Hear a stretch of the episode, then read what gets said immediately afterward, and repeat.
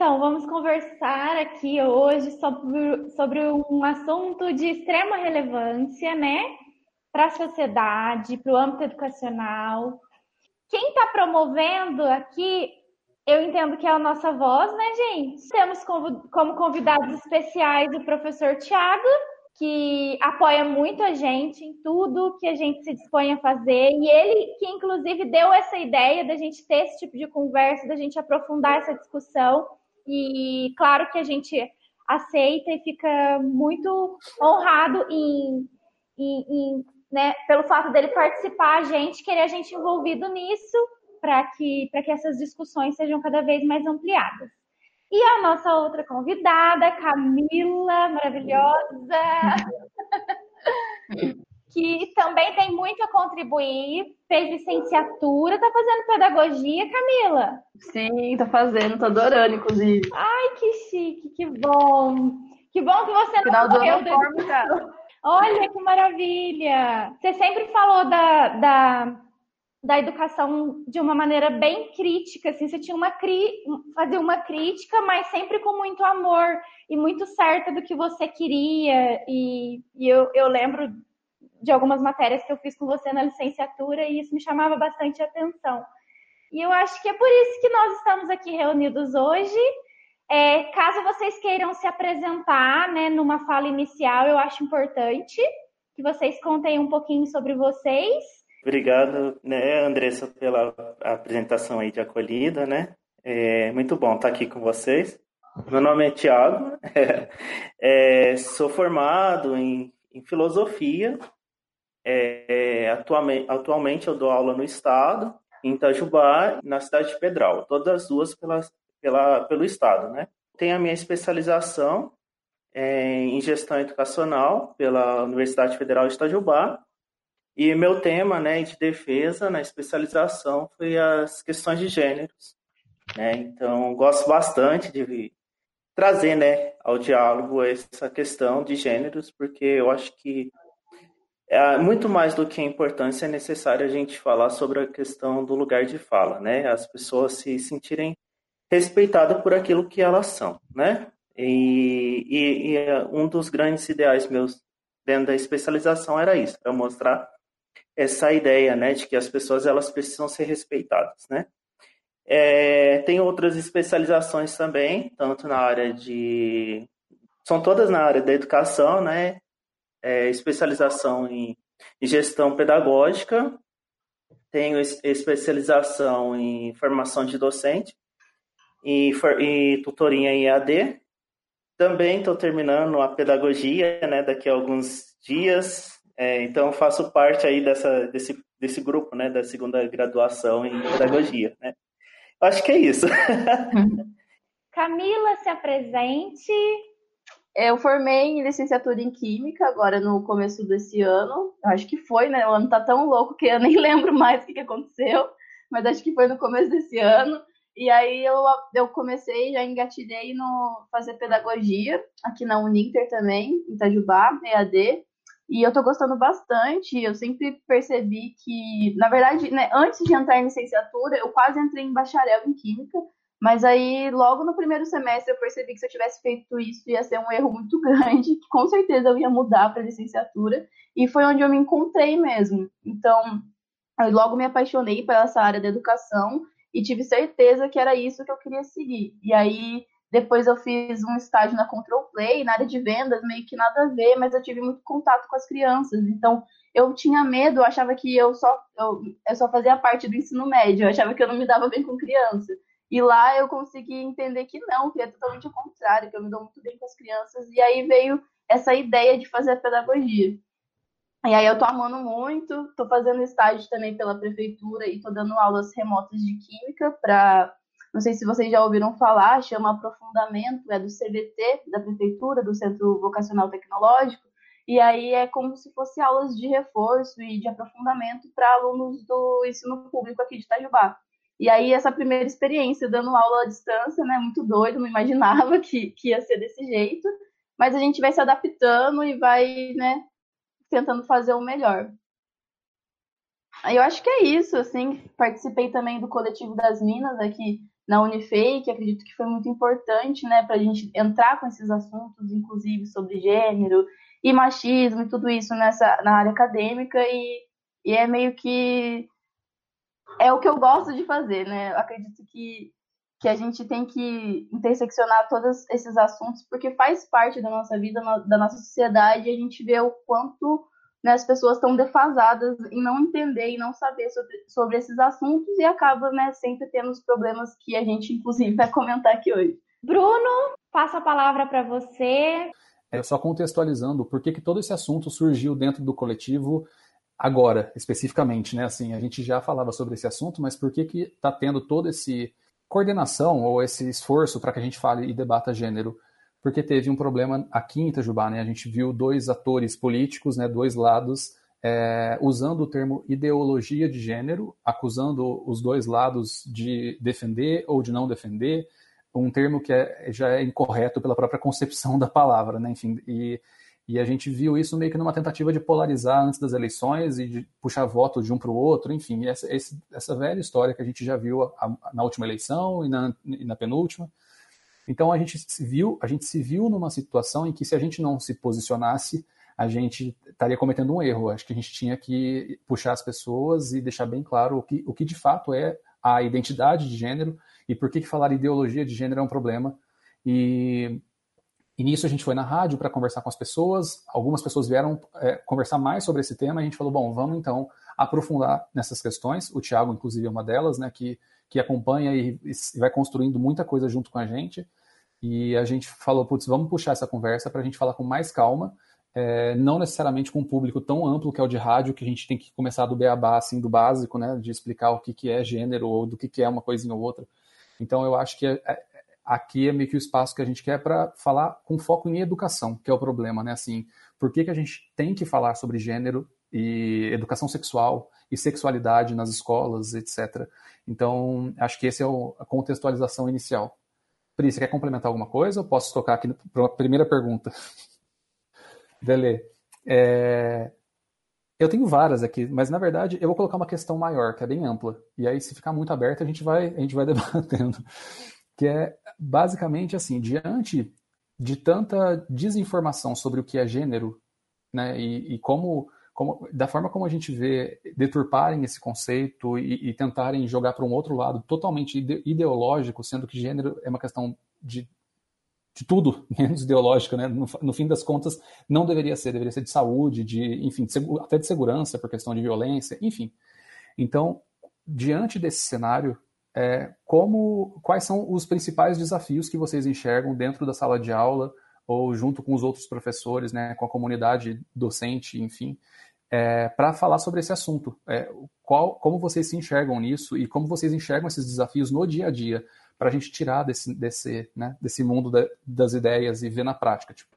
Primeiro, né, a gente precisa entender a questão do conceito de sala de aula, né, de o primeiro conceito até mesmo de escola é, para responder essa pergunta, né, que é uma pergunta bem ampla, né, é, e cheia de, de raiz. Primeiro, a, a escola ela é sempre plural, né? Quando a gente fala de uma escola plural, a gente está falando que é uma escola de várias, que as manifestações elas vão se dar é, a partir da, da ideia que aquele grupo, né, de alunos, aquele grupo de professores, eles vão estar manifestando dentro da da, dentro desse espaço, né?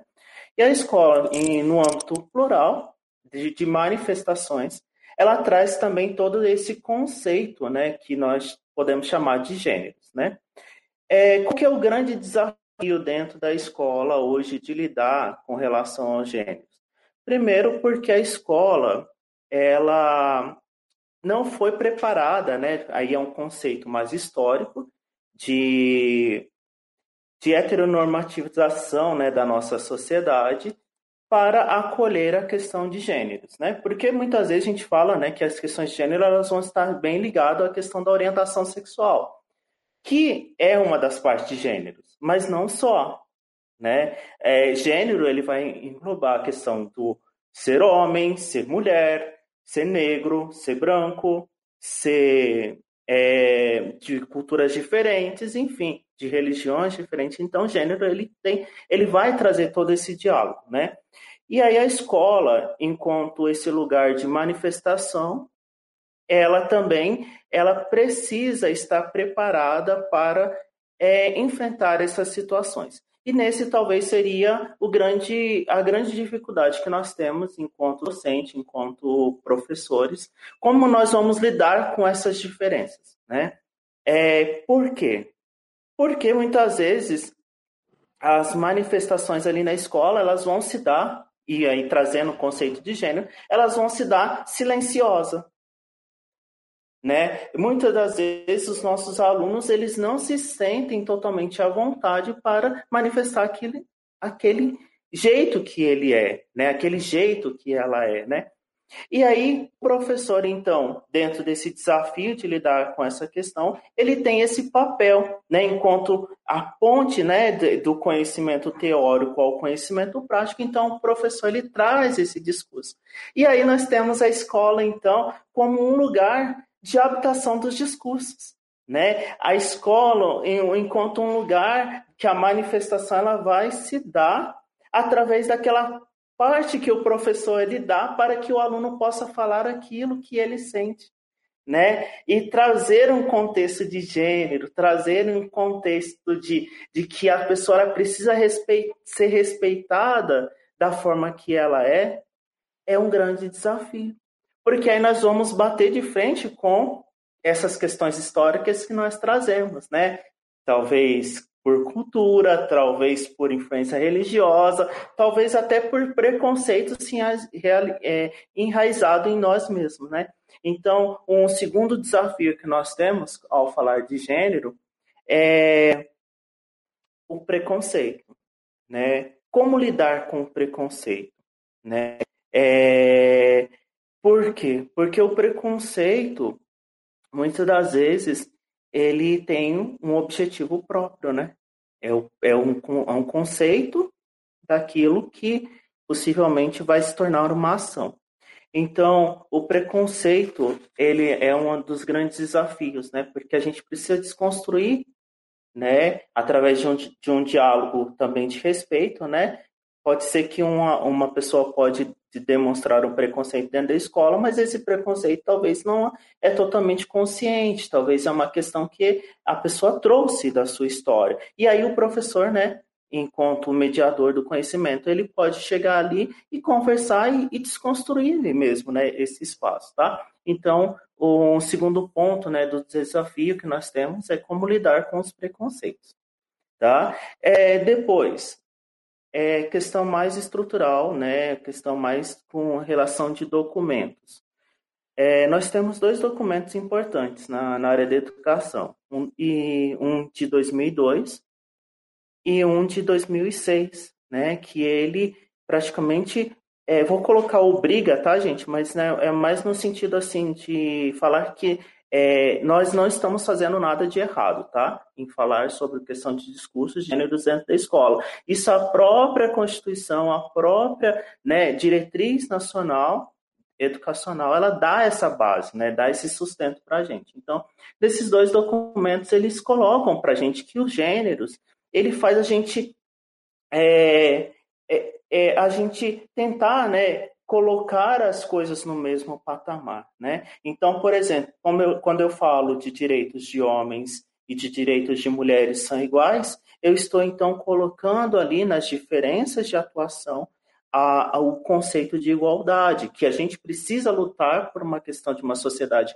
cada vez mais justa, uma sociedade que cada vez mais possa ser ocupada por esses grupos, né? Então, é, é, como colocar, né? Então, terceiro ponto, então, como colocar esses documentos em práticas. Né? Eu gosto demais de falar nisso, mas aí depois, em outros momentos, eu vou estar falando sobre a minha atuação enquanto professor. Mas os primeiros, os três desafios que nós temos é esse, né? A questão do respeito, né? Como lidar com a questão do preconceito, como lidar com a questão da pluralidade dentro da escola, dentro dessa, dessa, desse jeito mais misto, né? E também essa questão de trazer os documentos, né? fomentar esses documentos dentro da escola. Já falei demais, gente. Não, é, é, isso aí, a ideia é essa. Camila, quer falar, quer continuar?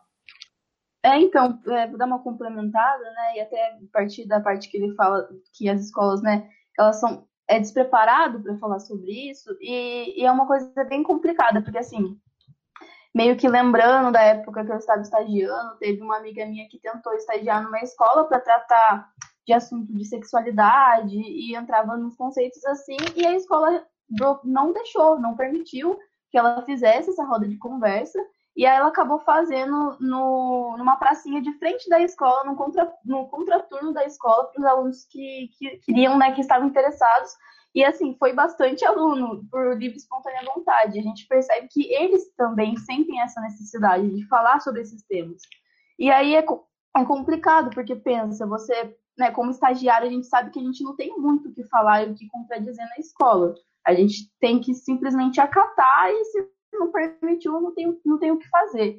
E aí a gente percebe que um desses desafios é ter a equipe né, pedagógica preparada para falar sobre isso.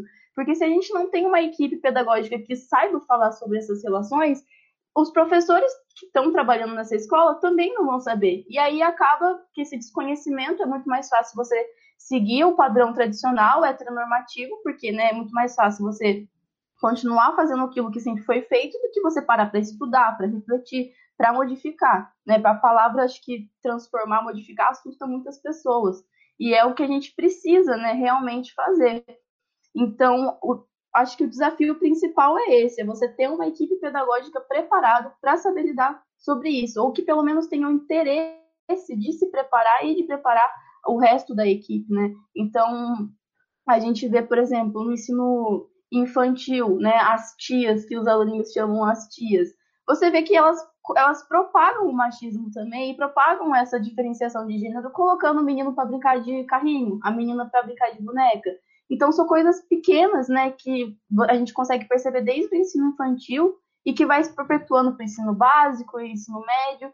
E aí, depois, no, mais a fundo também, acredito que a gente vai entrar né, nessas questões do que, que daria para fazer em cada em cada nível escolar, o que, que daria para a gente tentar colocar isso realmente em prática.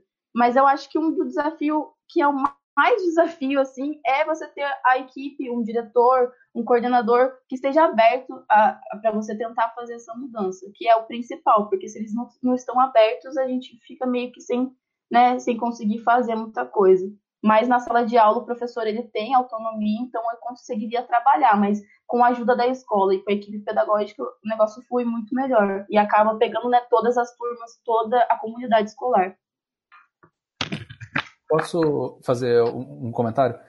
É, vocês dois falando, o que me chamou a atenção é que, por exemplo, o que pegou aqui né, na, é, na cidade, né, no município, foi a questão do plano, plano municipal de educação, certo?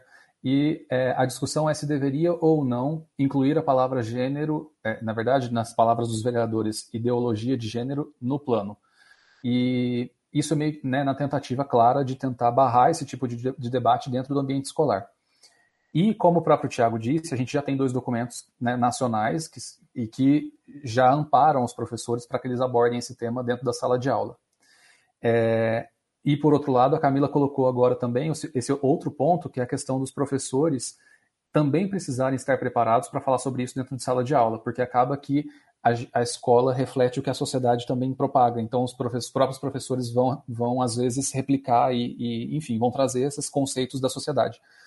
Então, é, eu fico nesse dilema, assim, eu, enquanto não educador, assim, não sou um educador. Então, como que a gente consegue é, atacar essa questão, por exemplo, de que a gente tem uma lei que ampara essa discussão, mas ao mesmo tempo, como a escola prepara o professor para que ele faça esse debate? É porque assim, na verdade, é, a, a escola, né, quando ela traz esse diálogo de gêneros, né, é, frente a essa dificuldade que nós temos de até mesmo de entender o que é o gênero, a escola também ela pode está desenvolvendo alguma, alguns, algumas barreiras para que esse discurso ele não possa chegar lá dentro, né? Na verdade, assim, a formação docente, ela já é desafiadora por si só, né? Não só pela questão de gênero, mas porque na escola talvez tá, a gente tem a questão de da social, que é o eu falo com, com, com a experiência que eu tenho de escola pública, tá? Eu não sou professor de escola particular. É, privada, né? E, é, dentro da escola pública a gente já tem essa dificuldade do social mesmo, que é gritante, né? E, e a formação docente dentro da escola, e talvez eu acho que é importante a gente falar que a escola, quando não tem uma gestão que está aberta a dialogar sobre gênero, já é um grande problema né, que nós temos, é, é muito difícil, tá? Mas só que assim, eu acredito que o diálogo ele consegue quebrar essas barreiras, porque talvez o diretor, talvez o professor ele não, te, ele não teve, ou, ou às vezes até teve e se oponha a falar, né? Eu conheço casos de professores que são extremamente inteligentes, que sabem do que estão falando, mas extremamente traz aqui enraizado aquele preconceito histórico, né? Que, que todos nós temos. Enfim, mas quando a gestão da escola não, ela não está aberta, cabe ao professor também criar estruturas de enfrentamento. Se ele acha que na, na, na, no seu plano de aula, no seu plano de ensino, as questões de gênero elas precisam estar ali, né? A dificuldade que nós temos, Bruno, e é que quando nós falamos da questão aí dessa política de ideologia de gênero, é, a gente está falando de que nós vamos chegar, né, dentro da sala de aula e vai olhar para o menino e falar assim, agora a partir de você não é menino, né? Então, é, você vai escolher ser aquilo que você quer. Enfim, aí quer dizer que nós estamos fazendo um discurso de que a pessoa ela tem que ser gay, né? Mas só que esse discurso não é nosso. A pessoa ela já está trazendo para dentro da escola. A pessoa ela é aquilo que ela é e pronto, né? Não tem esse é, se o professor chegar e fazer, talvez vai ser até um empurrão, né? A gente poderia dizer, para que a pessoa possa ser feliz, né? É, eu acho que falar sobre gênero é falar sobre felicidade, tá? E aí, se nós temos esse, essa questão, né? Por que, que surgiu isso? Na verdade, é até um conceito mais político, tá, gente? Porque é, gênero ele sempre esteve no discurso da escola, sempre tem que estar no discurso, porque isso é amparado por lei, tá? Tá lá nos documentos que nós temos da escola, é, está, está amparado, desde a questão da sexualidade até as questões da, da orientação sexual. Está amparado em lei. Isso tem um documento que, que faz, tá? Então, o professor, quando ele traz esse discurso, independente da gestão, ele não está fazendo nada de errado. Tá? Ele pode estar sim sendo perseguido, enfim, mas só que é um, é, é enquanto lei, é, a gente precisa falar. Mas só que também tem essa questão aí da ideologia de gênero, essa mentira, né? É, a gente tem que dar nome aos bois, né? É uma mentira isso. É uma mentira. Ela vem dentro de um contexto totalmente preconceituoso, né? Ela vem dentro de um contexto extremamente assim de de heteronormatização da sociedade, de, de você de falar, né, de uma mentira que foi aquela questão do kit gay, que as escolas tinham que estar, tá, que iriam receber, eu não recebi ainda. Talvez se eu tivesse recebido esse kit gay, eu ia fazer dele a melhor coisa possível dentro da minha, dentro da minha sala de aula, né? Você recebeu, Camila? Isso? Você recebeu, Andressa? Eu estou esperando o meu ainda. Tomara, manda, manda esse kit aí para nós, porque eu estou precisando dele. Enfim, mas vem dentro de uma mentira, né? E aí, enfim, como criar, então, esse enfrentamento dentro dessa questão da ideologia de gênero? Primeiro, é desmascarar que ela é uma mentira. Esse discurso que está acontecendo em Itajubá é mentiroso.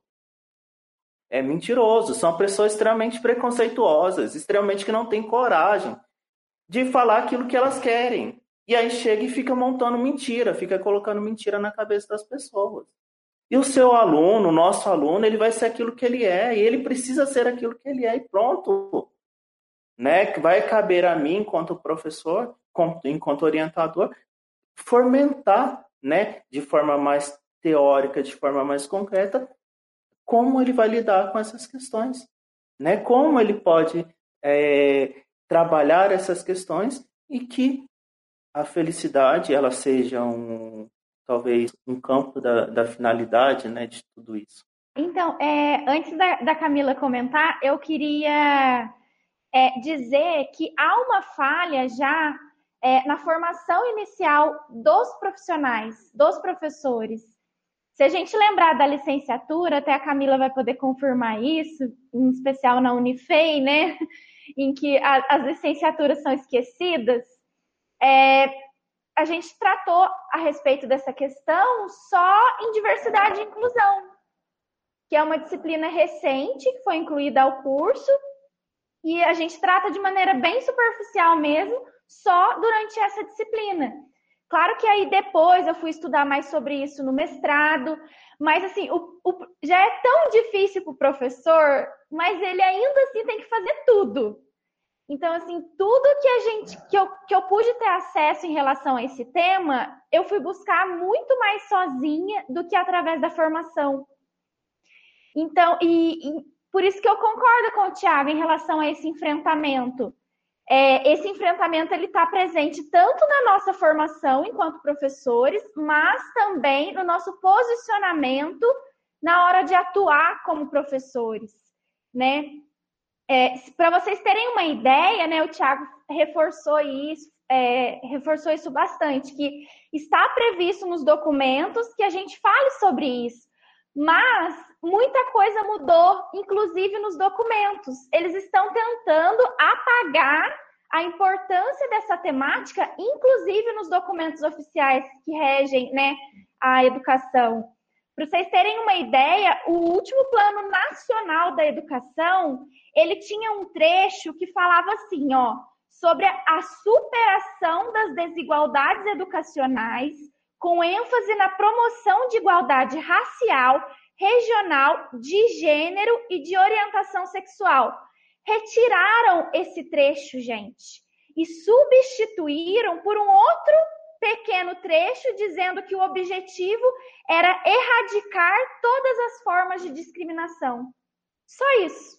Simples assim. Então não fica claro para os profissionais o que ele tem que fazer e que ele pode fazer. E aí a gente escuta de pais e da sociedade comentários como esse que eu vou ler para vocês, que foi colocado na nossa página. Escola tem o dever de ensinar disciplinas curriculares. Educação moral, ética e religiosa deve ser da família. É, não querer ver o Estado dizendo, não quero ver o Estado dizendo para o meu filho que ele deve faz, o que ele deve fazer quando é criança homem nasce homem e mulher. É que o português é tão terrível, gente, também que é difícil até de ler, tá? Homem nasce homem, mulher nasce mulher. Ambos são iguais perante a sociedade. E isso é a diferença de gênero. Agora, ideologia de gênero, no sentido de que uma criança não tem um gênero definido e ela pode ser qualquer coisa, é uma aberração. Olha o que a gente tem que escutar né? E, e outra coisa, gente, além né, desse Plano Nacional da Educação, além deles tentarem apagar a importância da discussão no Plano Nacional da Educação, depois veio a BNCC, né, que é a Base Nacional Comum Curricular, que retirou totalmente também qualquer, qualquer expressão relacionada à orientação de gênero, à questão de gênero, e substituiu por respeito e promoção dos direitos humanos, um posicionamento ético em relação ao cuidado de si mesmo e com os outros, pela compreensão da diversidade humana, reconhecendo as emoções dos outros e valorização da diversidade de indivíduos e de grupos sociais. Então, assim, quando o professor lê a base nacional e, e, lê essas competências, são três competências só que citam isso. Ele vai falar: Nossa, eu não posso falar da questão de gênero, não está aqui explicitamente dizendo isso para mim. Então, assim, os, os pais estão certos quando eles dizem que isso não é algo curricular. Então, é assim, é um enfrentamento por isso, porque o professor tem que fazer tudo durante a formação inicial dele, ele tem que buscar esse complemento, buscar a informação, como ele também tem que enfrentar isso é, na sua prática, né, para embasar a sua prática. Então, é só esse, esse complemento que eu gostaria de fazer e dizer o quanto a gente tem que sim estar disposto a enfrentar isso. E agora eu queria ouvir um pouquinho a Camila. Mas eu acredito que o Bruno tinha falado sobre né, como fazer na escola, é, caso tenha, não tenha um preparo da equipe pedagógica e que tenha um bloqueio. E eu fico sempre pensando nisso, né? Porque como eu não, até hoje eu ainda não atuei né, como docente mesmo na escola, eu sempre penso que eu não consigo desvencilhar a minha, na minha prática, tipo, eu sempre penso de que forma que eu vou ensinar química, de que forma que eu vou entrelaçar esses assuntos que são essenciais, né, para a formação dos alunos. Então, eu sempre pensei, em caso eu caia numa escola que tem um diretor ou que tem uma professores muito tradicionais e que não vão muito com a minha cara. E o que eu acredito que é paciência e diálogo, né? Às vezes a, pessoa tem um preconceito, não sabe nada sobre isso, mas, né, eu é uma coisa que me, me incomoda muito é como as pessoas preferem acreditar em umas mentiras que, tipo, mamadeira de piroca, kit gay, em vez de acreditar ou de escutar o, o que a gente fala, que é meio baseado no amor, na afetividade e nas coisas que fazem muito mais sentido. Então, eu sempre fico pensando por que, que é mais fácil você ir para um lado negativo e malicioso do que você realmente enxergar a verdade. E aí eu não consigo compreender, né? Mas, enfim. É, então, eu acho que, assim, é é na sala de aula você fazer práticas que abordem esse tema, como o professor tem autonomia. Você consegue fazer isso na sua sala de aula e tentar conversar com os outros professores e mostrar coisas e, e trazer debates. Às vezes nas salas dos professores que geralmente é um ambiente que os professores só sabem falar mal de aluno e só sabem pontuar erro de aluno, é tentar modificar esse, esse cenário aí desses 15 minutos que você tem e começar a debater uns assuntos, entrar nos assuntos meio que devagarzinho assim, para que as pessoas reflitam, que elas tirem as próprias conclusões, em vez de eu chegar lá falando um monte de coisa e acabar distanciando, né, os professores. Porque é uma coisa que eu sentia muita dificuldade também. Eu não gostava de ficar na sala dos professores, eu preferia passar o intervalo com os alunos, porque era um ambiente tão negativo, tão assim, você só via o professor reclamando e falando, colocando nome em alunos, e eu, cara, não é para isso, sabe? Eu acho que esse momento nosso aqui poderia ser muito mais é, grandioso e que daria para a gente tirar várias conclusões e que acaba sendo um momento só para passar nervoso. Aí eu comecei a ficar só com os alunos e foi bem legal ficar fazendo isso. Mas eu acho que é, é dessa forma, é aos poucos, é trazendo diálogo, é trazendo né, é, dados científicos e mostrando realmente aos pouquinhos para que essas pessoas tirem as próprias conclusões, ao invés de chegar impondo, de chegar falando, ah, não, você está errado de ser desse jeito é meio que sendo amigável mesmo, porque a gente sabe que não, não tem como bater de frente, a pessoa já cria um bloqueio, já não vai querer saber, e já vai estigmatizar também, ah, aquela lá, professora comunista, que não sei o que, já vai, e já vira isso, a gente sabe como funciona. Eu só queria fazer uma colocação. O que acontece? Eu ouvi vocês falarem bastante sobre a equipe pedagógica, né? E o preparo ou despreparo dessa equipe. E aí eu pontuo também mais algumas questões, né? Eu acho que os professores cada vez mais eles têm que se reinventar dentro de sala de aula, porque os temas que estão chegando são cada vez mais complexos, né? Antes nós tínhamos uma apostila, é, eu não sou dessa época, mas eu já vi essa apostila do barquinho amarelo.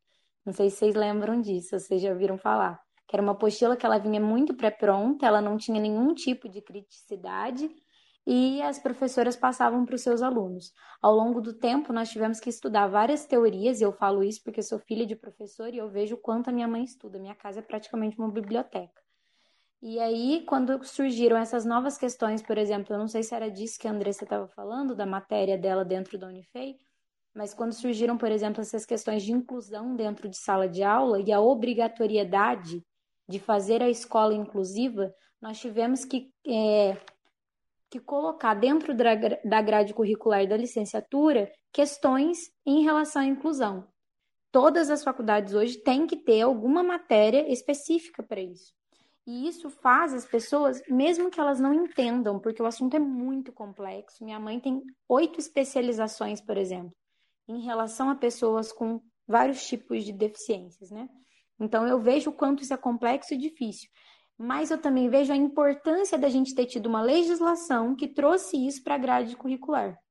E tirar essa legislação, como a Andrés falou, que a gente está tirando esses termos cada vez mais de dentro da nossa legislação, Isso é um problema, mas ao mesmo tempo não tira tudo. Porque deu a brecha também para você falar, né? Não tirou, tirou a visibilidade, o que é um problema, mas não tirou a possibilidade.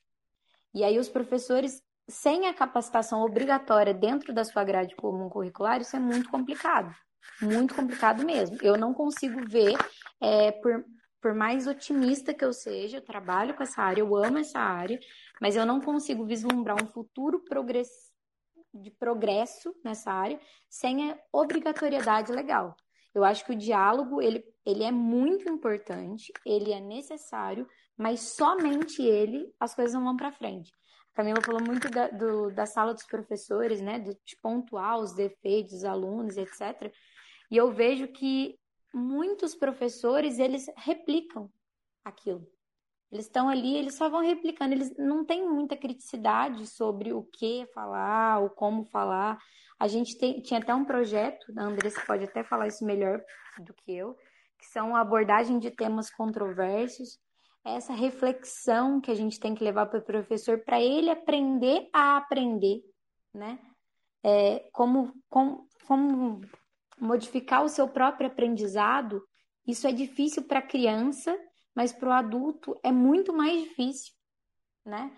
E principalmente quando os, os, professores são mais velhos, eu acho que eles acreditam que você está querendo ensinar algo para eles que eles fizeram a vida inteira.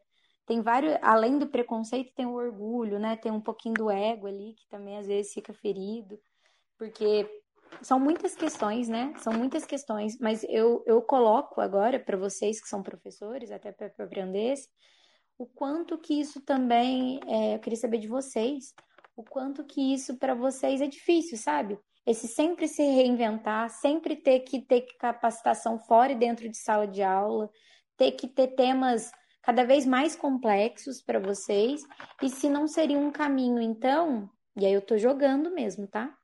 Um caminho para vocês de ter alguém que falasse sobre isso, um professor específico que desse o curso para os professores, caso ocorresse algo dentro de sala de aula, mas que teria uma matéria específica, sabe? Sobre questões do mundo, questões sociais, não sei. O que, que vocês pensam sobre isso? Ou se vocês acham que todos os professores, em todas as aulas, têm que aprender a sempre falar sobre isso.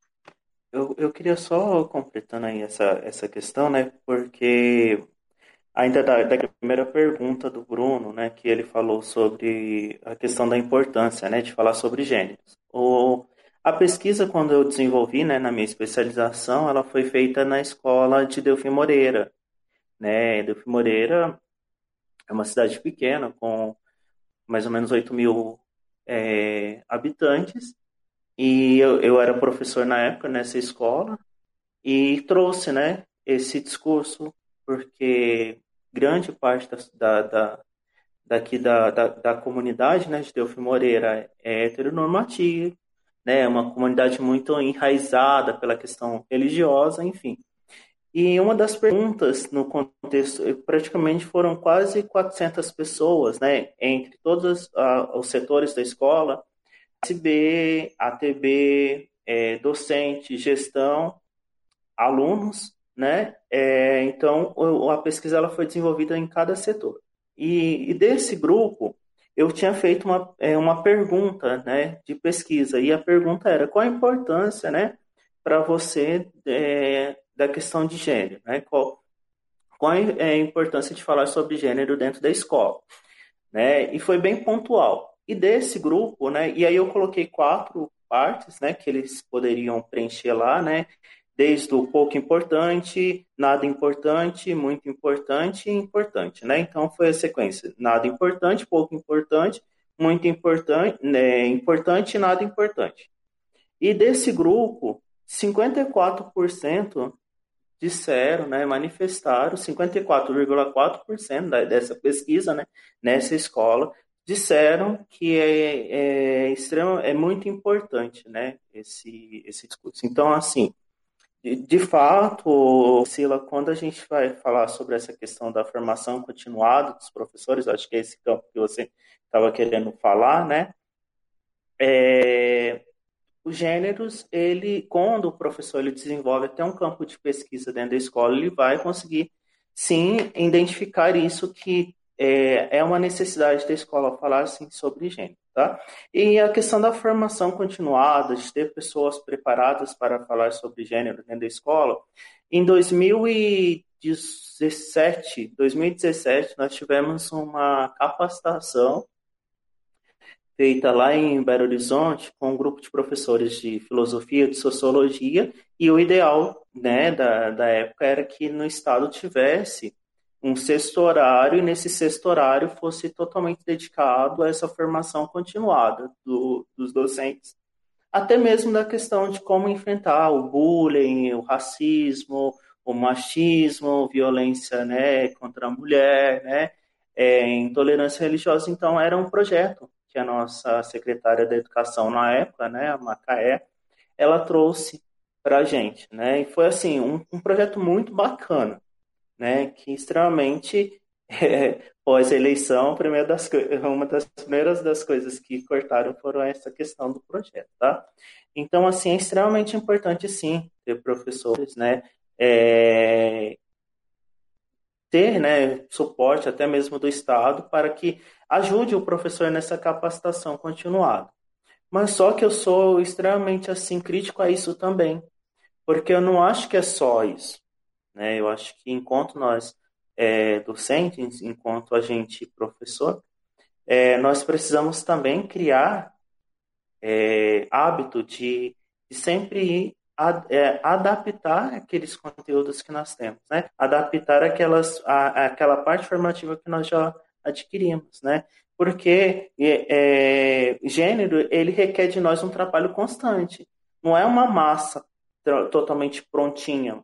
A, todos vamos ter um caso novo, uma situação nova, uma forma nova. Então, muitas vezes, essa formação continuada, ela não pode ser somente por um período.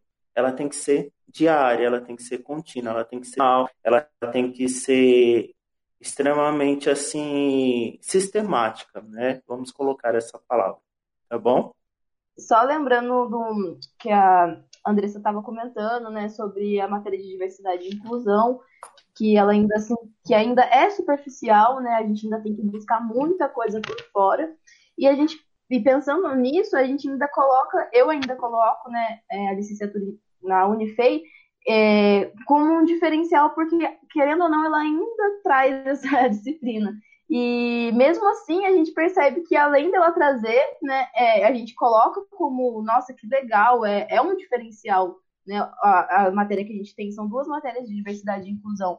E mesmo ela trazendo, a gente sabe que é pouco, e imagina então as outras formações. Hoje a gente sabe que é né, obrigatório, mas vários professores que estão atuando hoje em dia, eles têm uma formação de muito tempo atrás, e provavelmente eles não dão continuidade né, nessa. É, que a gente consegue perceber é que falta um, um, a formação continuada desses professores. Porque a gente tem que estar constantemente estudando, porque as coisas mudam muito rápido e a gente sabe disso. Então a gente pega professores que estão atuando lá 20, 30 anos na rede pública, que não se. Eles não se se transformam, não se, se adaptam e, se, e evoluem e fica muito, muito, muito mais difícil. Então, na época que eles fizeram a graduação, hum, provavelmente, com certeza, não, não falaram sobre esses assuntos, né? Hoje a gente vê profissionais formando, ainda bem, tendo alguma, pelo menos uma base ali em questão de diversidade, mas se não for de interesse realmente da pessoa para ela se aprofundar, ela acaba meio que esquecendo. E atrelado a isso, ainda vem essas mudanças na, nas legislações, que não dá nome aos bois, e aí deixa tudo de um jeito, cada um interpreta da forma como, como achar melhor. Né? Coloca lá, ah, é, preconceitos que, que preconceitos são esses? A gente precisa colocar os nomes em cada coisa, porque daí pega um professor ou uma pessoa despreparada, olha preconceitos. Ah, não tem preconceito no Brasil. Não tem racismo no Brasil, então o que, que eu vou trabalhar? E aí você deixa realmente o um negócio aberto, cada um faz o que quiser, e ainda deixa uma lacuna para os pais vir falar que não, não é para você tratar sobre gênero, não está especificado ali na, na, legislação. E aí a gente ainda sai como culpado. E ainda vem gente querendo filmar nossas aulas e divulgar como se já não fosse suficiente tudo que a gente passa, ainda tem que passar por isso. E só para fechar o questionamento que a Priscila colocou, né, é, sobre o quanto é difícil nós sermos professores e termos que nos reinventar constantemente, fazer tudo, né, carregar o mundo nas costas. É, eu acho que é importante também nesse processo é a gente reconhecer que não sabe, reconhecer que tem dificuldade. E eu, eu percebi isso quando a gente levou a proposta, né? É, eu, eu acho que a Camila não sabe, por isso que eu vou contextualizar. A gente tem um projeto, ô Camila, a gente tem um setorial da educação e a gente trata de temas importantes, né? a respeito da educação nesse setorial. E uma das nossas propostas foi levar a possibilidade de, de, de formação para os professores do Estado durante o módulo coletivo. E aí a gente teve um encontro inicial para resgatar a importância desse espaço, né, desse, desse período de módulo coletivo. E aí depois a gente entregou papeizinhos para esses professores sugerirem temas que eles queriam que fossem trabalhados nas próximas formações. E o tema que ganhou, que ficou no topo, foi como se trabalhar temas controversos na sala de aula, que é o que a Priscila colocou. Mas dentro de temas controversos, nós temos vários. Bioética, clonagem, a própria educação ambiental, né, que é a questão do uso de agrotóxicos, é considerado um tema controverso. Mas o que ganhou dentro dos temas controversos foi a sexualidade e a questão de gênero. Ou seja, é os professores reconhecendo que eles não dão conta de trabalhar isso sozinhos, sem, sem o auxílio para essa formação, e é eles reconhecendo que a demanda está chegando. Os alunos trazem essa demanda. E aí eles estão se sentindo cobrados, estão reconhecendo que precisam de ajuda e eles querem a nossa ajuda. Isso é importante. Acho que é importante o professor ele, ele ter esse olhar em torno da sua própria prática e saber reconhecer que ele não sabe buscar ajuda. É, eu tinha combinado com a Priscila que eu ia tentar fazer uma virada de mesa agora, mas não vai precisar, porque eu acho que a gente já fez a ponte exatamente no caminho que eu ia perguntar. Que é essa questão que a própria Andressa levantou uma vez e que eu fiquei pensando muito, que é, para vocês pode não ser novo, mas para mim é, que é essa questão dos alunos não serem folhas em branco, né? Assim, eles chegam na escola e eles levam essas questões já muito, às vezes, muito com pontos e conceitos mais avançados até que os próprios professores. É, porque, enfim, porque em casa eles estão tendo. O debate da representatividade está acontecendo em outros espaços que não, não necessariamente a escola. E aí a gente tem visto cada vez mais mulheres, né, enfim, é, população LGBTQIA+, negros, negras, enfim, e, e, a diversidade, ou seja, o Brasil real, ocupando espaços na televisão, na música, em todo lugar. E aí essas pessoas, esses alunos, vão para a escola e levam essas demandas. É, então, como, é, que tipo de demanda ou de que forma esses alunos levam essas pautas para a escola é, e como que vocês têm que lidar com isso no dia a dia ali, né, nessa, nessa, é, nesse desafio que é lidar sobre essas questões de sexualidade dentro das escolas, sendo que, enfim, tem, acho que infinitos exemplos, né? Acho que vocês devem ter muitas, muitas, muitas vezes isso deve ter acontecido com vocês enfim, esse é o ponto, assim. Eu sou professor desde 2000 e, desde 2013, né? Entrei no estado em 2014 e sempre na, nas minhas aulas, né?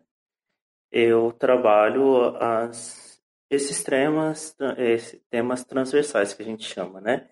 E, e sempre tive um espaço de muito acolhimento, né?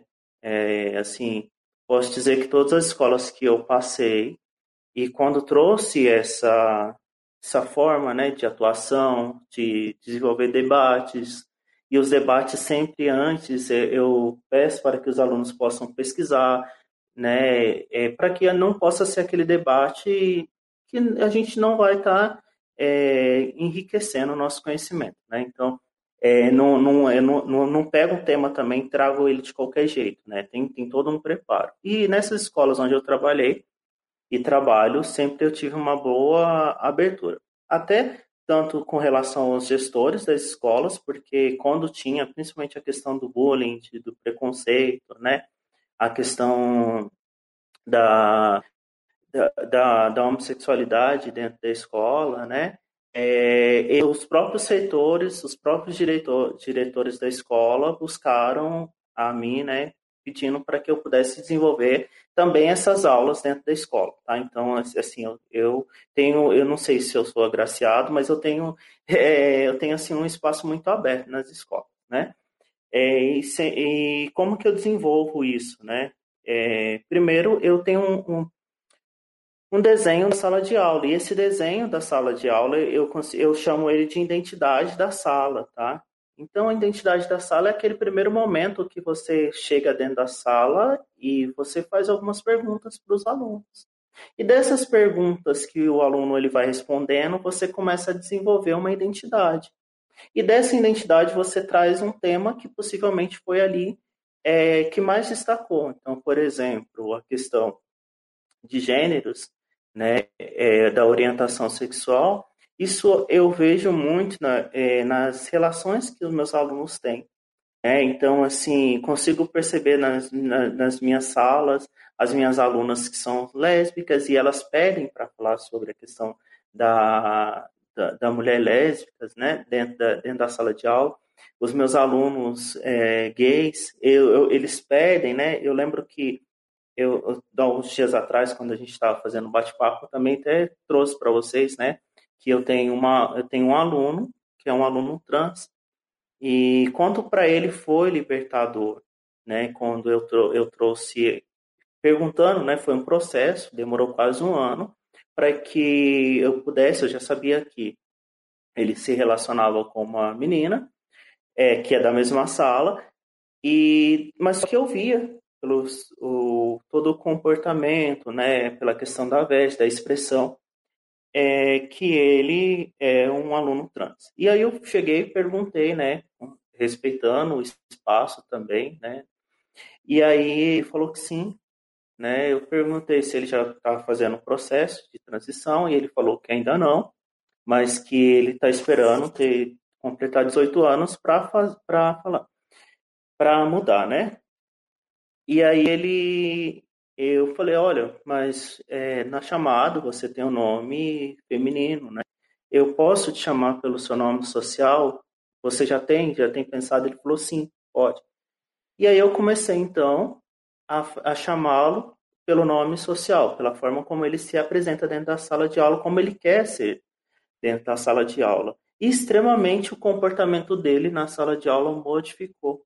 Então, assim, é importante a gente falar dessas práticas nossas dentro, porque geralmente assim, até a questão da aprendizagem do aluno modifica quando ele ele se reconhece naquilo, naquele valor que o professor está dando para ele, tá? Então, assim, nossa, eu tenho vários exemplos, né, é, de sala de aula, de como trabalhar as questões de gênero, né? É, até mesmo nessa pesquisa minha de, especialização é, na, em Delfim, é, no dia que eu trouxe o tema, né, olha, eu vou o meu tema de pesquisa vai ser a, as relações de gênero, enfrentamento das questões de gênero na escola. É, os meus alunos gays vieram transvestidos, vieram, né, é, na sala, na escola, assim, foi uma coisa muito, né, e eu falei, o que vocês estão fazendo? E, não, professor, é por causa, e assim, foi muito legal, né, então eu, eu gosto bastante disso, né, de, de trabalhar isso. Eu posso falar de vários temas, mas só que se eu ficar falando, só eu vou, vou, vou falar, tá bom? Desculpa. É, eu ia comentar, né, que você tinha falado que os alunos né, eles, eles, já trazem né, uma bagagem, eles são seres, né, não é um papelzinho vazio que a gente vai ali depositando as coisas como se eles não soubessem de nada. E cada vez mais a gente vê que nesse esse mundo nosso, né, todo interligado, e os alunos já têm conhecimento de várias coisas, e a própria internet, né, dá um mundo de possibilidades gigantescas para você pesquisar e descobrir coisas. E aí que eu falo que é a importância realmente de se reinventar a educação, né, para que ela se torne é, efetiva para os alunos e significativa, porque eles chegam na escola e já não, não sabem o porquê eles estão lá porque não faz sentido para eles. Por exemplo, no, no cursinho mesmo que, que eu tô dando, o professor lá chegou para mim e falou assim: ah, 100% das nossas turmas é, ou é bissexual, tipo, não tem. Eles já vieram diferentes, assim, né? Eles já se delimitam bissexuais, a maioria, e assim, os alunos, eles, eles conseguem, a gente vê, né, na mídia, e esse acesso maior, e essa representatividade que é tão importante, então eles chegam na sala de aula e eles não entendem o porquê eles estão ali. Além da gente já saber que a sala de aula tem um formato de muitos, muitos, muitos anos atrás, que é a única coisa que não muda, né? Enquanto na medicina a gente já vê várias novas invenções, vários estilos, e a gente chega na educação e está daquele mesmo jeito. Carteira, carteira enfileirada, professor lá na frente, negócio de giz ainda. Então, a gente precisa reinventar a educação para que ela se torne significativa para esses alunos e para que eles consigam né, entender o porquê eles estão ali, o qual é, é realmente o porquê estão ali, porque a maioria não consegue ver, não faz sentido, né? Às vezes, agora mesmo, por exemplo, no, é, nesse período de pandemia, eu estou meio que acompanhando a apostila que o Estado é, fez. Não sei se vocês viram como que está essa apostila aí de Minas. E é um plano de estudo doutorado, né? A primeira apostila eu fiquei meio assim, porque era realmente assim, um texto do mundo educação, cinco atividades do mundo educação, e era isso a aula. De, que era para os alunos, e, e mesmo sendo desse jeito, os alunos não conseguiam fazer sozinhos. E aí cada um fazia do seu jeito. Muitos falaram: ah, eu pego a resposta ali no, naquele site, Brandly, todo mundo conhece, eu acho. Eles pegam as respostas, colocam ali, plágio total. Inclusive, se você olha a referência do, do, desse plano de estudos tutorados, a, a, referência é realmente assim, fonte, mundo educação. Gente, como assim? Aí nesse novo, nessa apostila 2, eles vieram um pouquinho mais elaborado, colocou uma fonte um pouquinho mais elaborada, mas ainda está no mesmo esquema. E o que eu consegui perceber é que parece que não foi uma pessoa da área que preparou, parece que realmente colocou na mão de um, de um estagiário X, assim, ah, prepara aí a apostila. E aí a primeira coisa que ele achou no Google, ele colocou nessa apostila. Então, assim, até me perdi aqui, mas é, é porque né, esse momento de pandemia fez a gente pensar muito mais em como tudo que você pensa tem um erro e se você acaba, às vezes parece que sua cabeça vai explodir porque parece que não chega, não tem fim, né? As coisas estão totalmente erradas e agora, ainda mais com esse desgoverno, parece que tá, conseguiu piorar um negócio que já estava feio. Então é isso, eu acredito que, que a escola precisa se reinventar, ela precisa atualizar, né? E aí isso vem com a formação continuada de professores e com uma equipe pedagógica preparada, que traga palestras, que, que, que se importe com isso, que tente trazer isso para a escola. E é o que a Andressa falou também desses professores é, se autoavaliar e refletir que realmente eles não sabem e não ter medo de falar que não sabe e ir atrás, sabe? Eu acho que assim, aos poucos, a gente vai caminhando para as mudanças. E eu acho que eu entrei em vários assuntos assim junto, mas eu consegui meio que falar o que eu queria falar. Joia.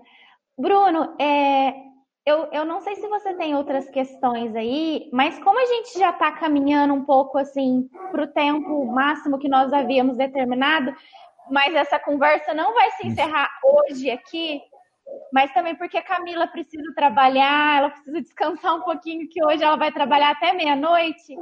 É, eu queria, assim, nesses últimos minutos, últimos 15 minutos, a gente pensar em práticas pedagógicas Vamos pensar um pouquinho juntos, nós professores, e também é, com a participação do Bruno e Priscila, e Priscila que também é mãe, que tem uma menina que já fala com ela sobre isso através de leituras.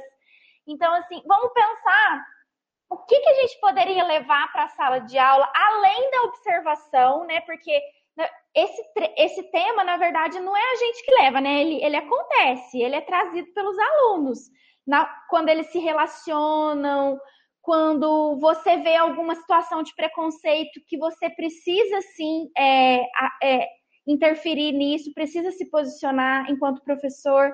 Mas assim, como tratar desse assunto de acordo com cada com cada idade, com cada nível aí de nível escolar e de desenvolvimento?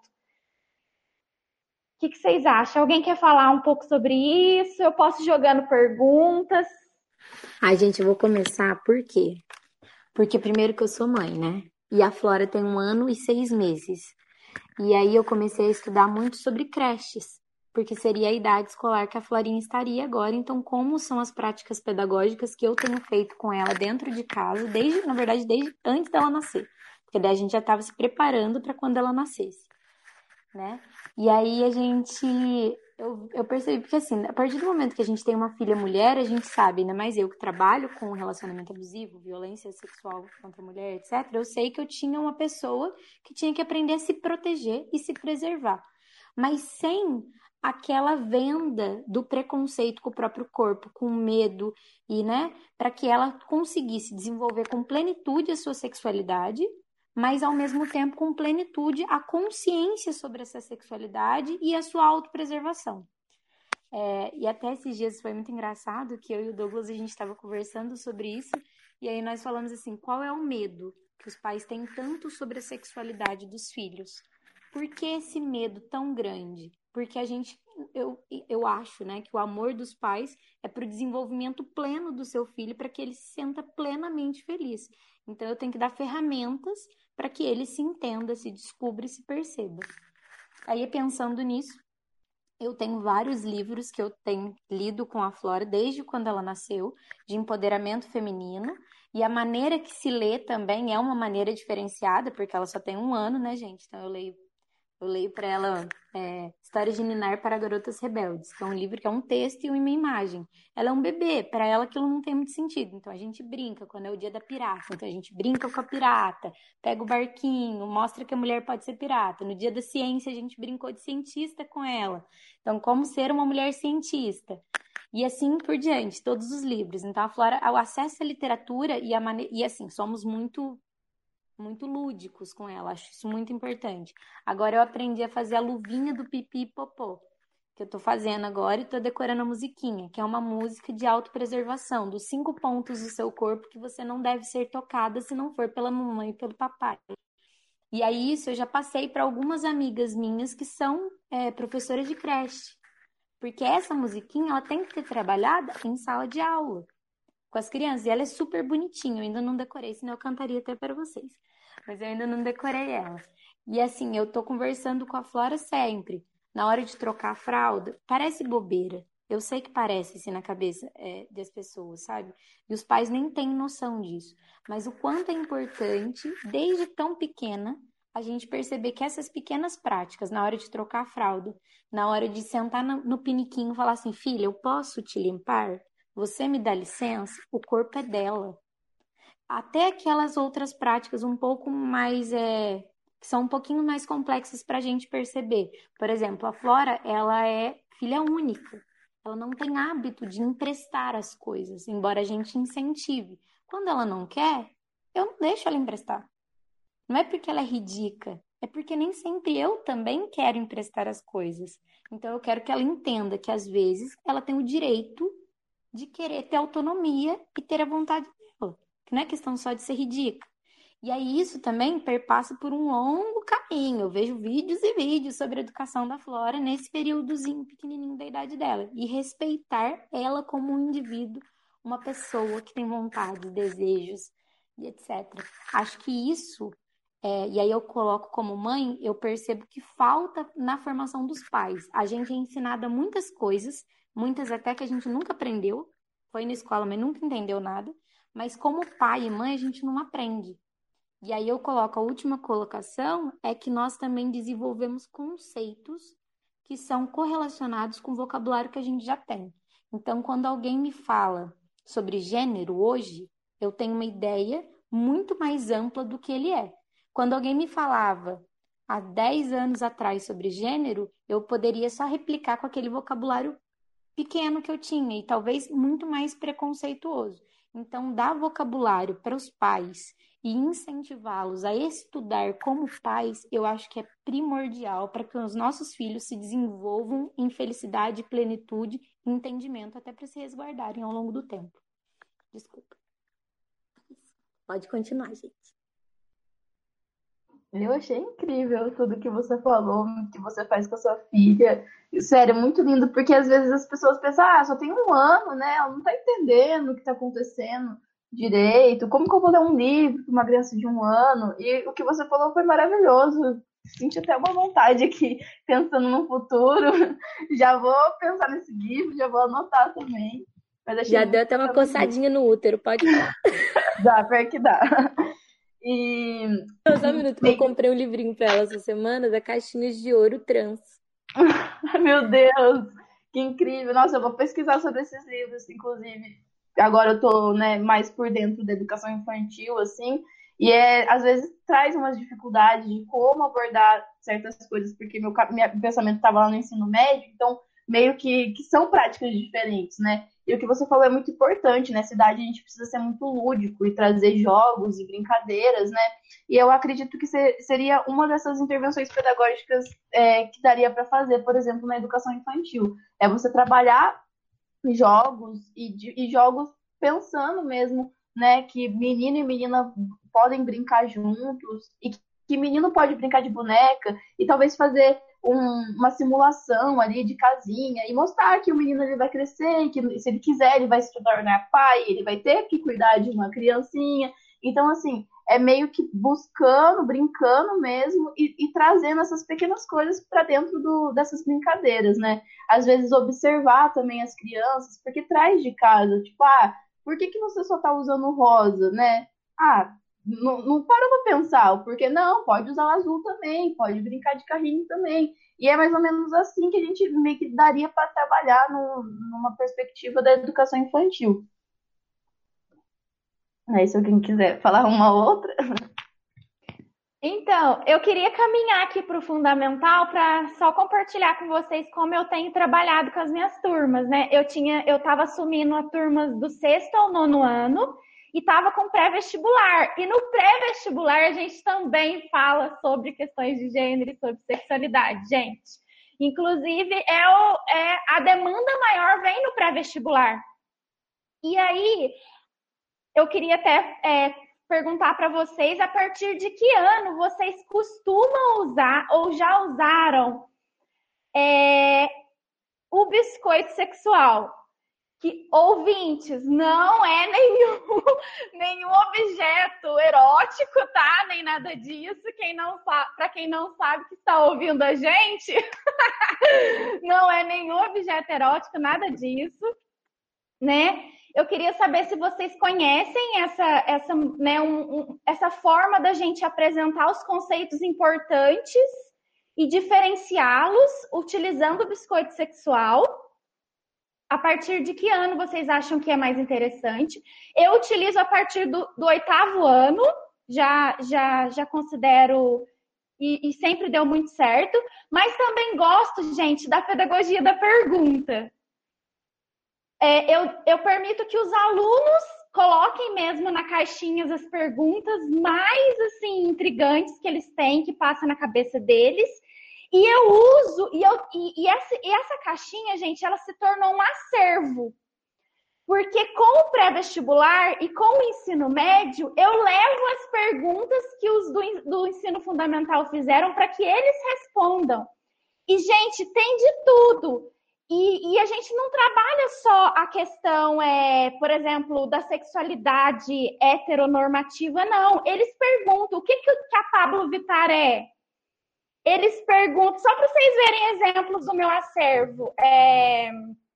Cadê? Ai, gente, agora eu não vou conseguir achar todas.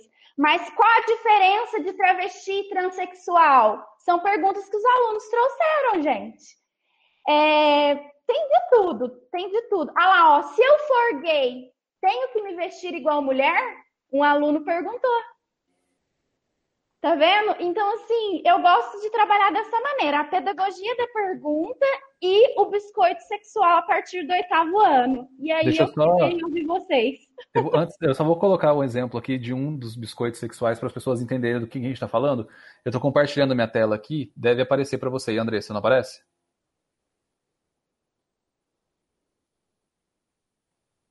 Apareceu? É, eu, eu, peguei um exemplo aqui só para só ilustrar do que, que a Andressa está falando, enfim, e aqui tem toda essa explicação de, né, da questão de gênero e de como ele, ela se divide ou ela se dá, né, enfim, é uma, é uma forma mais didática de explicar esses pontos para os alunos e, e, enfim. Sim, Bruno, esse... fala rapidamente sobre o biscoito sexual, os conceitos, porque como está sendo gravado, eu acho importante. Sim, tá. E só, só para constar, é interessante a gente construir esse biscoito sexual com eles em, em 3D, usando materiais variados, né? É, buscando esse lúdico mesmo que a gente vê bastante presente no ensino fundamental, é, através, dá para trabalhar o biscoito sexual dessa maneira. Fala aí, Bruno. É, eu vou, vou passar mais rápido, tá? Por causa do, do horário, mas, porque, mas beleza. E também porque eu, tô, eu bati o olho nos conceitos que estão nesse exemplo aqui, eu não acho que é a melhor forma de se dividir, inclusive. Assim, eu vi alguns termos que eu acho um pouco mais, vamos lá, só para ilustrar. É, existem várias formas de mostrar aqui, mas vamos lá. A gente tem basicamente o, o indivíduo, né? E aí, quando a gente está falando com crianças, se a gente fala usando um bonequinho, um biscoito, sei lá, enfim, cada um tem um, tem um esqueminha. Fica mais fácil de se dividir essas questões, né? É, a gente é sempre dividido pela nossa identidade de gênero, e aqui ele ilustra com o cérebro, né? Ou como a gente, enfim, é, como a gente se considera, como a gente se percebe. A orientação sexual, é, a expressão de gênero e o sexo biológico. Então são quatro dimensões. E aqui do lado direito, geralmente eles trazem essa, é, é, esse, esse esqueminha para mostrar que na identidade de gênero, ou seja, da forma como a gente se percebe, né, como eu me considero, eu posso ser mulher, eu posso ser homem, ou aqui ele traz gender queer.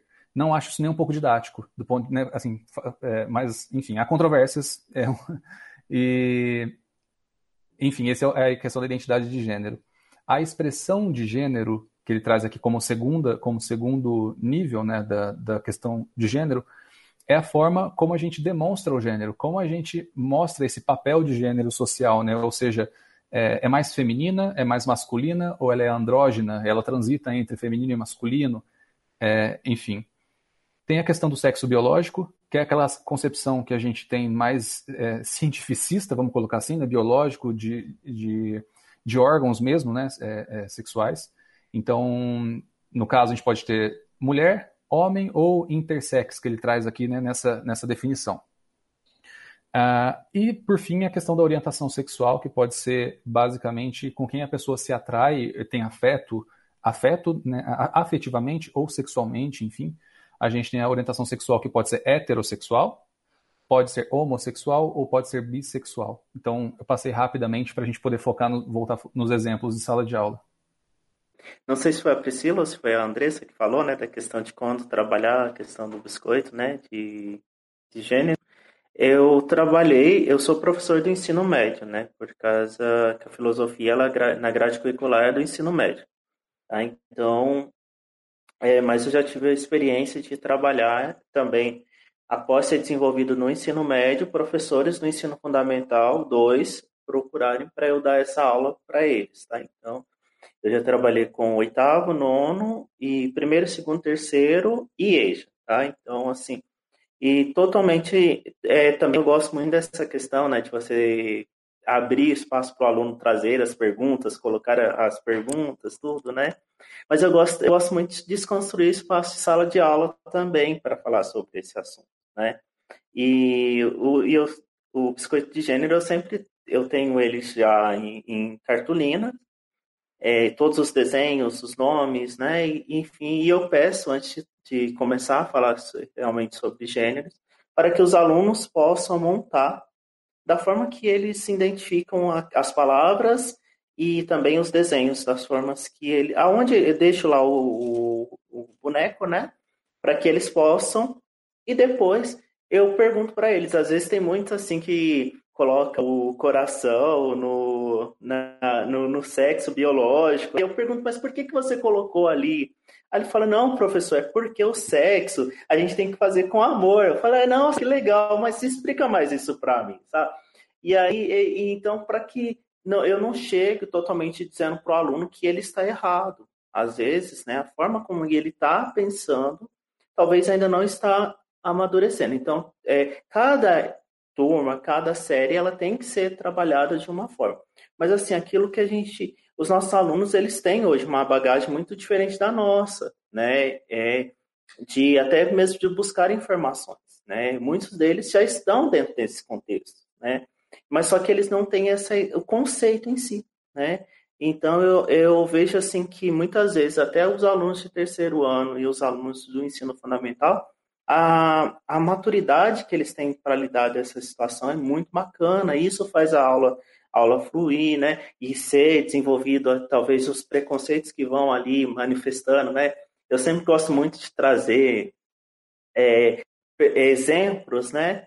É, de pessoas falando de, de, de representatividade para a sala de aula também, né? Eu lembro que e, e os meus alunos, assim, mais assim, é, como que fala? Mais assim, machistas, né? Às vezes, quando eles veem o professor trazendo uma drag para falar para eles, assim, eles vão falar, nossa. E aí eu, mas, mas por que que teve essa, essa manifestação? Por que que você agiu desse jeito, sabe? Para tentar mesmo motivar a pessoa a dar nome ao preconceito e trabalhar com o preconceito, porque nós temos os nossos preconceitos também, né? E como lidar com os nossos preconceitos?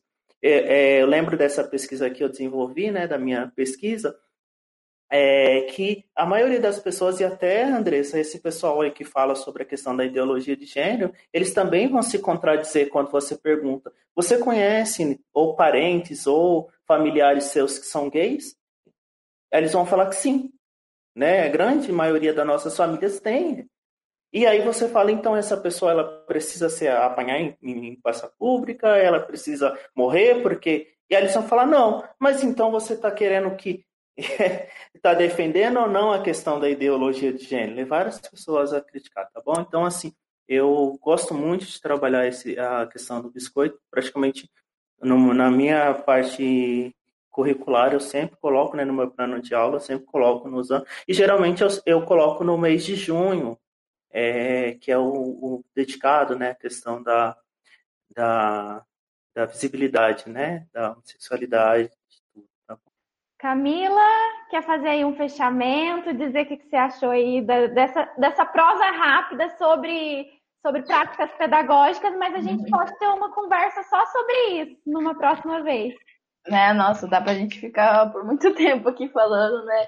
Dando sugestões. Mas eu acho que para finalizar mesmo, acredito que antes de tudo, é o professor saber que ele é um exemplo para os alunos. Então, tomar cuidado muito no que você fala, no que você propaga em sala de aula, porque você é a figura que, que os alunos estão tecnicamente se espelhando.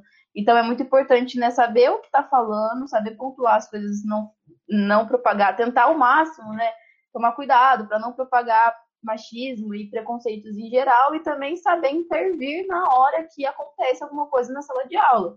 Um aluninho chama o outro de viado, coisas do tipo, você tem sim que intervir e já cria um momento ali de discussão e já modifica toda a sua aula, porque aí o aluno vai perceber, né? Se, você, se o professor tá ok com o que está acontecendo, não faz muito sentido. Os alunos vão continuar fazendo e não vão entender que é uma coisa errada. Então, acho que antes de pensar na, nas práticas pedagógicas, é pensar em você e saber o que você está falando, saber o que, que você vai pontuar e também acredito que, que prestar atenção no, nos materiais que você está trabalhando, nos livros didáticos que você está trabalhando, olhar o que, que essas figuras estão trazendo, se está trazendo muito homem branco e aí deixa as meninas de lado, o que referência que eles estão colocando nessa imagem, né? Estão trazendo pessoas negras, se estão contextualizando, né, como a nossa sociedade realmente é. Então, acredito que se você não tem acesso a um outro material didático, é mostrar e pontuar o que está de errado ali naquela imagem, o que, que poderia estar tá de diferente. Acho que isso é uma coisa básica que já faz muita diferença, né? No, independente da, da, do nível de ensino que você vai trabalhar. Até, Andressa, para o pessoal, né, que, que os professores que vão estar assistindo, né, o nosso vídeo, que estão assistindo o nosso vídeo, até coloco à disposição também, né, tem vários é, atividades que podem ser desenvolvidas, que são extremamente importantes, que são extremamente assim bacanas para ser desenvolvido. Então, coloco à disposição também para estar tá, ah, dialogando, para estar tá construindo esse conhecimento com os docentes também. Tá? Ótimo, joia, gente. É isso. Agradeço vocês. Bruno, Priscila, querem falar mais alguma coisa? Vamos, nos, vamos todo mundo ligar o microfone para a gente se despedir. É, eu queria só é, agradecer o Thiago por sempre também estar tá acompanhando né, e, e, somando muito. A Camila, prazer te conhecer. Eu espero muito que a gente converse mais nos próximos, é, próximos anos. Uhum. E eu acho que é esse o ponto, assim. E foi legal porque eu acho que a gente às vezes se limita muito na discussão de gênero para falar o beabá, o básico, e eu acho que a gente precisa é, partir mais para o exemplo, porque eu acho que o exemplo aproxima mais a pessoa e tira um pouco esse preconceito, né, esse medo de, de enfrentar as questões. que estão postas, como vocês colocaram. Então é isso. E muito obrigado por, por terem topado essa conversa também. Sim, e seria legal até a gente assim construir talvez um documento, é, colocando essas, incluindo essas práticas pedagógicas para os pais terem a certeza de que a gente não chega na sala de aula falando, aluninhos, hoje é, a gente vai descobrir quem quer virar homem, quem quer virar mulher que não é desse jeito, né, gente? então, é, seria interessante a gente montar esse documento para nortear quando a gente for conversar sobre isso com pais, principalmente, dar palestra, entrevistas. Gente, eu queria agradecer também a participação de vocês dois. Espero que vocês continuem construindo junto com a gente Acredito que, independente do mandato coletivo, o que nós estamos construindo nesse período é primordial para a nossa cidade, para o nosso país, então que nós consigamos dar continuidade nesse trabalho. Minha filha acabou de acordar e agradeço mesmo de coração. Espero que a gente consiga mesmo fazer esse próximo bate-papo sobre práticas pedagógicas. Acho que a gente pode chamar até pessoas das escolas municipais, creches. Eu tenho até uma pessoa já legal para que a gente consiga pensar isso junto, fazer um documento mesmo. Achei o máximo a ideia. Maravilhosa ideia. Eu queria agradecer pelo convite, muito obrigada mesmo. Fiquei muito feliz quando a Andressa mandou mensagem. Ainda bem que deu certo também, consegui deixar para trás algumas coisas que eu tinha que fazer para a gente ter esse momento. E o que vocês queria, né, parabenizar vocês pelo esse mandato coletivo. Que eu, a hora que eu ouvi, nossa, foi. Eu, eu abri o olho, acabei de acordar, peguei o celular e vi. Eu falei, gente, não acredito, que incrível. Eu espero que dê muito certo. Vocês merecem muito, a gente merece muito isso, sabe? E é, eu acho que é, é, dessa forma que vocês estão fazendo que a, gente, que a gente vai conseguir, entendeu? É dialogando, é mostrando a verdade, é por meio da ciência e é combatendo essa, essas maldades, essa fake news, que a gente vai conseguir, né, mostrando para a população, para o povo, o que realmente importa. E é o que eu falei, eu não consigo entender como que o mal prevalece, sendo que o que a gente fala é baseado no amor, é baseado na coletividade, é, é só, só trazem coisas boas, né? Ninguém tá querendo é, fazer as crianças virar homem, virar mulher, coisas tipo. Não faz sentido isso na minha cabeça. Então, espero que as pessoas que estão assistindo também, que tenham um pouquinho, se tiver alguma dúvida, alguma coisa que não entendeu também, né, chamar a gente para conversar. E é isso, gente. Muito obrigada, Thiago, também prazer, Bruno, que eu não conhecia. Prazer. Ai, que linda! Obrigado, viu, gente, por esse espaço, né? E aquilo que vocês falaram. A gente está aqui para somar, né? E, e, o que vocês precisarem de mim também, né? Coloco à disposição para estar tá construindo junto com vocês, né? É, esse espaço, esse espaço de diálogo, esse espaço de respeito, né? Esse espaço até de empoderamento, de construirmos conceitos, né? Esse é o meu papel aqui enquanto é, ouvinte, enquanto admirador de vocês. Tá? Valeu. Obrigada, viu, gente? Até a próxima.